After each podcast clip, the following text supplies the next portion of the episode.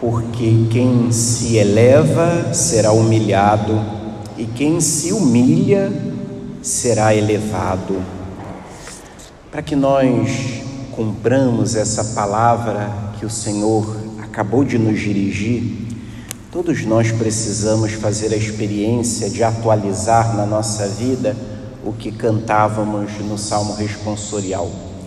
Com carinho preparastes uma mesa para o pobre.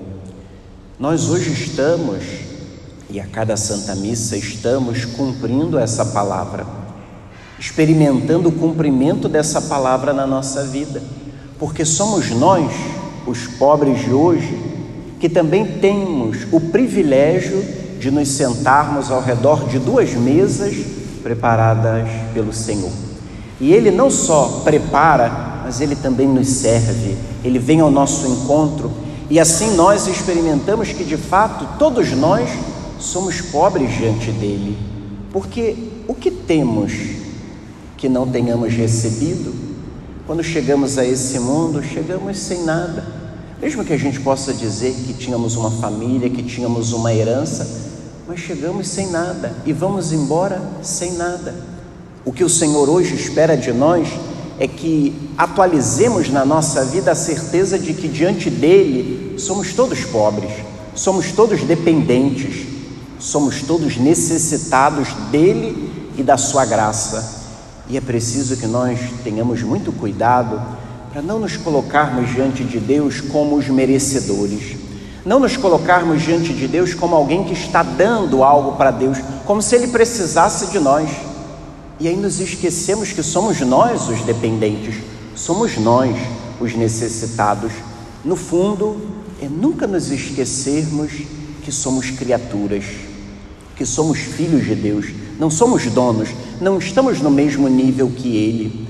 Assim poderemos assumir na nossa vida o conselho do livro do Eclesiástico, que nos apresentava hoje duas virtudes que podem e devem marcar a nossa vida e que, se olharmos bem, estão em falta no mercado: a mansidão e a humildade. Filho, realiza teus trabalhos com mansidão e serás amado mais do que um homem generoso. Parece que nós não conseguimos mais viver a mansidão. Parece que nós só conseguimos viver na agitação, no falatório, na gritaria. Parece que nós não experimentamos mais viver aquilo que o próprio Senhor elogia no capítulo 5 do Evangelho de São Mateus: bem-aventurados os mansos. É preciso que nós aprendamos a alimentar essa mansidão dentro de nós e ao nosso redor, não permitirmos que o alvoroço do nosso tempo, do nosso mundo, da nossa sociedade prevaleça na nossa vida, porque na verdade o que nos transforma, o que nos converte é a mansidão. Mas o Senhor não termina aí nos lembrando também, na medida em que fores grande, deverás praticar a humildade. É interessante porque ele não diz o tempo inteiro você deve praticar a humildade, mas só quando fores grande, porque é exatamente quando nós mais precisamos da humildade, porque a criança é dependente. Normalmente a criança não precisa se orgulhar de muita coisa. O que, que ela fez? Quantos anos ela tem de vida? Qual o currículo que ela tem? Qual a profissão que ela tem? Ela não tem nada, de certa maneira. Por isso que Deus diz: quando fores grande, porque aí a vaidade já tomou conta, o orgulho, a arrogância já prevaleceram na nossa vida, porque aí nós vamos nos sentindo os tais, porque temos um nome, porque temos dinheiro, porque temos um cargo, porque temos o um currículo, porque temos uma profissão, e aí nos sentimos alguma coisa de muito importante. E no estalar dos dedos nós perdemos tudo e vamos embora. É preciso que nós assumamos na nossa vida uma postura de humildade também, não de arrogância, não de metidez, Quantas vezes, meus irmãos, dentro das nossas próprias casas, nós não sabemos o que é humildade porque somos orgulhosos demais. Quantas vezes encontramos marido e mulher que se guerreiam porque são orgulhosos, porque competem dentro de casa. Quantas vezes nos nossos ambientes de trabalho vivemos uma arrogância sem fim, um orgulho absurdo e o que é mais triste, quantas vezes nós vemos dentro da nossa comunidade de fé o orgulho enraizado, o orgulho que prevalece nas nossas relações, nos nossos ministérios. Por isso o Senhor nos lembrava: muitos são altaneiros ilustres, mas é aos humildes que Ele revela seus mistérios. Só o humilde poderá vivenciar aquilo que o autor da carta aos Hebreus nos apresentava, quando nos lembrava que diante do mistério de Deus somos todos pequenos, estamos todos aquém daquilo que nos é revelado. Não nos colocamos diante do mistério de Deus como se fôssemos os entendidos, que podemos explicar tudo, que podemos dar razão para tudo, que podemos dar resposta para tudo. Não, nós não temos resposta para tudo. Parece difícil aceitar, mas nós não temos. Nós não teremos resposta para tudo. Nós nem precisamos ter, nem precisamos explicar tudo. É preciso que nós nos sintamos pequenos diante da grandiosidade de Deus e dos seus mistérios. E o autor sagrado terminava: Para o mal do orgulhoso não existe remédio. Vejam a imagem pois uma planta de pecado está enraizada nele e ele não compreende. Ele não compreende que o orgulho está mais dentro dele do que ele mesmo. São Francisco de Sales tem uma expressão muito curiosa que diz que depois que morrermos, o orgulho ainda fica vivo sete dias depois. Quantas vezes, meus irmãos, nós temos alimentado uma soberba, um orgulho exagerados dentro de nós. É preciso que hoje nós nos voltemos àquelas palavras da Virgem Maria domingo passado, quando dizia: O Senhor olhou a pequenez, a humildade de sua serva. Deus não foi procurar a mulher mais importante, a mais sábia. Deus procurou a humildade da sua serva. O homem inteligente reflete as palavras dos sábios e, com ouvido atento, deseja a sabedoria.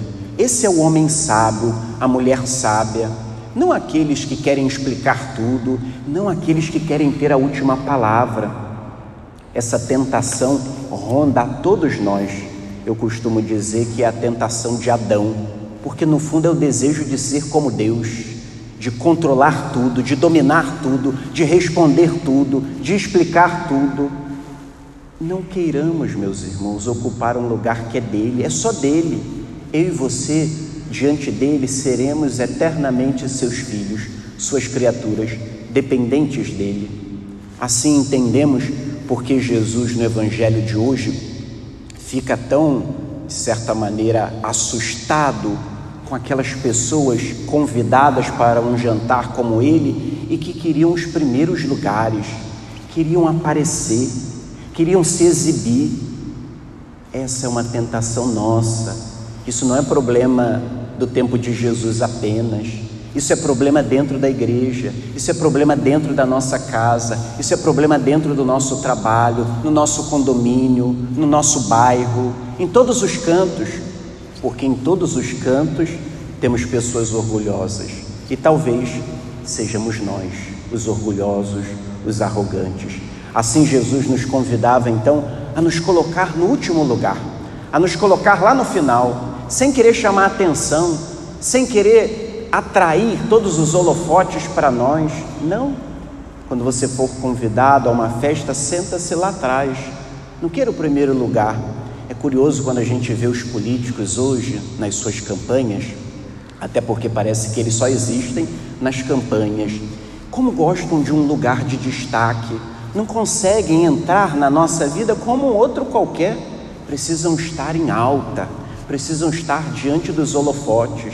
Mas às vezes nós que não somos políticos gostamos da mesma coisa, de holofote, de aplauso, de reconhecimento que nós hoje entremos na escola de Maria para aprender com ela que Deus resiste aos soberbos, mas dá a sua graça aos humildes.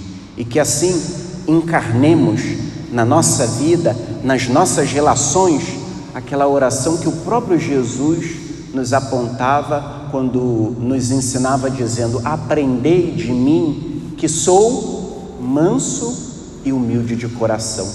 Não digamos da boca para fora, Jesus manso e humilde de coração, fazei o nosso coração semelhante ao vosso, mas peçamos a Ele a sua graça e nos esforcemos para que a cada dia, para que em cada contexto da nossa vida, nós sejamos mais mansos, sejamos mais humildes, porque na verdade o pai do orgulho, o pai da arrogância, não é Deus, mas é o diabo. Que a Virgem Maria, a humilde serva do Senhor, interceda por nós e nos ajude a guardar essa palavra no coração e na mente, porque quem se eleva será humilhado e quem se humilha será elevado.